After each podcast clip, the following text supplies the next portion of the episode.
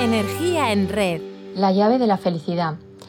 Hace 2500 años, Aristóteles consideraba que la felicidad es la aspiración máxima de todos los seres humanos y hoy vamos a aprender a ser felices, con ejercicios y disciplina, igual que las matemáticas o cualquier otra ciencia.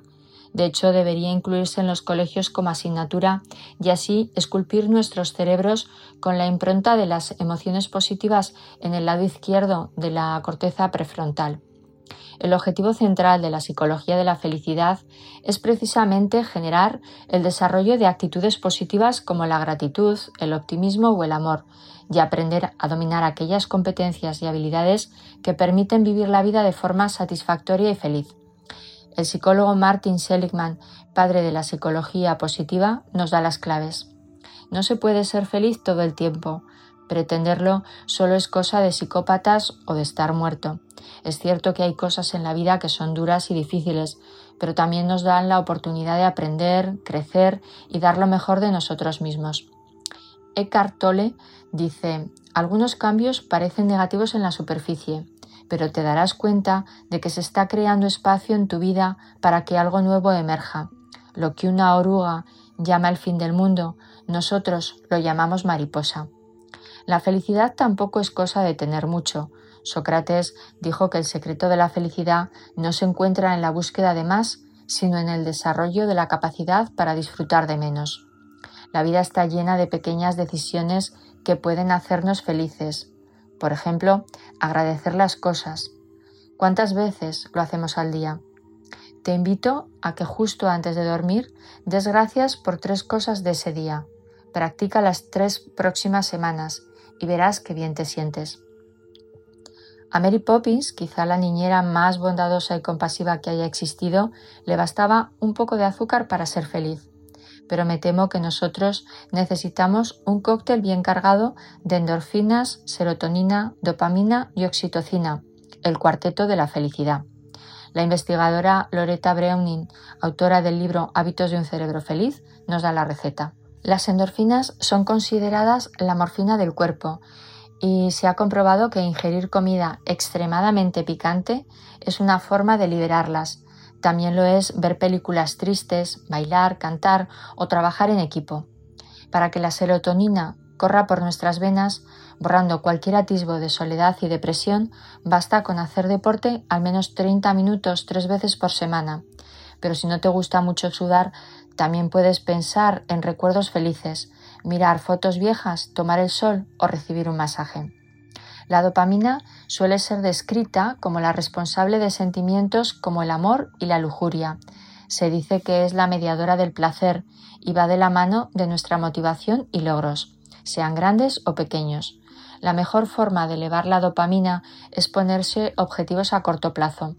La felicidad está tanto en encontrar sitio para aparcar como en un ascenso laboral. Lo cierto es que este neurotransmisor es muy agradecido. Se dispara tanto cuando cumplimos un objetivo como cuando damos el primer paso rumbo a él. Pero la líder del cuarteto es la oxitocina. Se le suele llamar la hormona de los vínculos emocionales.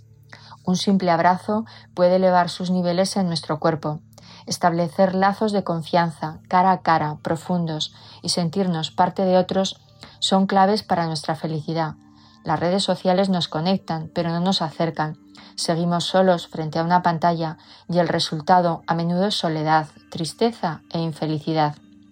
El gurú israelí de la psicología positiva, Tal Ben Sahar, habla de la maravilla de tener un hermoso enemigo esa persona que desde la cercanía y el amor es capaz de enfocar lo que nos aleja de la felicidad. Estoy segura de que si tienes vocación por ser un gran pianista, practicas durante horas para desarrollar tu sentido natural del ritmo, mejorar tu digitalización y ganar velocidad. Lo mismo que entrena un atleta que se prepara para las Olimpiadas. Pero tengo una duda. ¿Cuánto practicas para ser feliz? Te propongo que introduzcas en tu vida rituales de felicidad y los agendes. Por ejemplo, la cita sagrada con tu pareja, el café con un amigo o la visita a tu isla de cordura, ese espacio y tiempo en el que no haces nada, solo eres. Conforme cumplimos años, perdemos el corazón de niño y nos llenamos de necesititis, término acuñado por el psicólogo Rafael Santandreu y se empañan las gafas de la felicidad, título de su primer éxito. Entramos en terribilitis o no llegamos a la bastantidad, o como dijo Epicuro, nada será suficiente para quien lo suficiente es poco. ¿Qué tal si simplificamos nuestra vida? Por ejemplo, haciendo una cosa, una sola cosa cada vez. Hay personas que dicen que no tienen tiempo para nada, que andan liadas entre trabajo, hijos, padres, casa. ¿Y si nos paramos a disfrutar de esos momentos? La vida no son grandes efemérides, sino la suma de minutos sencillos. ¿Y si estamos presentes en ellos? Haciendo, como dijo Buda, del camino la felicidad. Para Lao Tse, si estás deprimido, vives en el pasado. Si estás ansioso, vives en el futuro. Si estás en paz, vives en el presente. Cualquier decisión que tomemos en la vida tiene la oportunidad de hacernos felices. Acertar requiere poner cabeza y corazón para responder a estas tres preguntas. Toma nota, por favor. ¿Es algo significativo para ti? ¿Te da placer? ¿Se te da bien? Si las respuestas son tres síes, habrás encontrado algo importante que hacer, tendrás un propósito en la vida y serás feliz. Cuando nos comprometemos con algo, ya sea entrenar a un equipo de fútbol de niños, colaborar con una ONG o poner en marcha un nuevo proyecto en el trabajo, nos sumergimos en un estado de flujo en el que perdemos la noción del tiempo y encontramos placer en el esfuerzo. A esto también lo llamamos estar en la zona y nuestra vida se llena de sentido.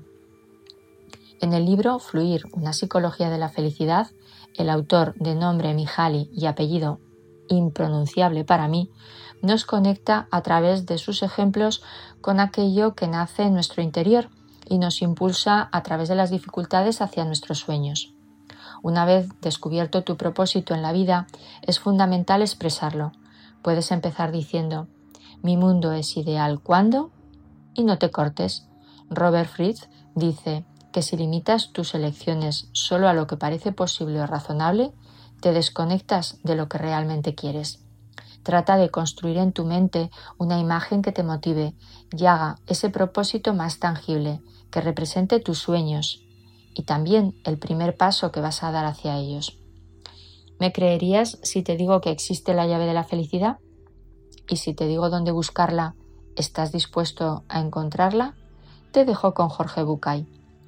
Cuenta la leyenda que antes de que la humanidad existiera se reunieron varios duendes para hacer una travesura. Uno de ellos dijo, Pronto serán creados los humanos. No es justo que tengan tantas virtudes y tantas posibilidades. Deberíamos hacer algo para que les sea más difícil seguir adelante. Llenémoslos de vicios y de defectos. Eso los destruirá. El más anciano de los duendes dijo, Está previsto que tengan defectos y dobleces, pero eso solo servirá para hacerlos más completos. Creo que debemos privarlos de algo que, aunque sea, les haga vivir cada día un desafío. ¡Qué divertido! dijeron todos. Pero un joven y astuto duende desde un rincón comentó Deberíamos quitarles algo que sea importante. ¿Pero qué?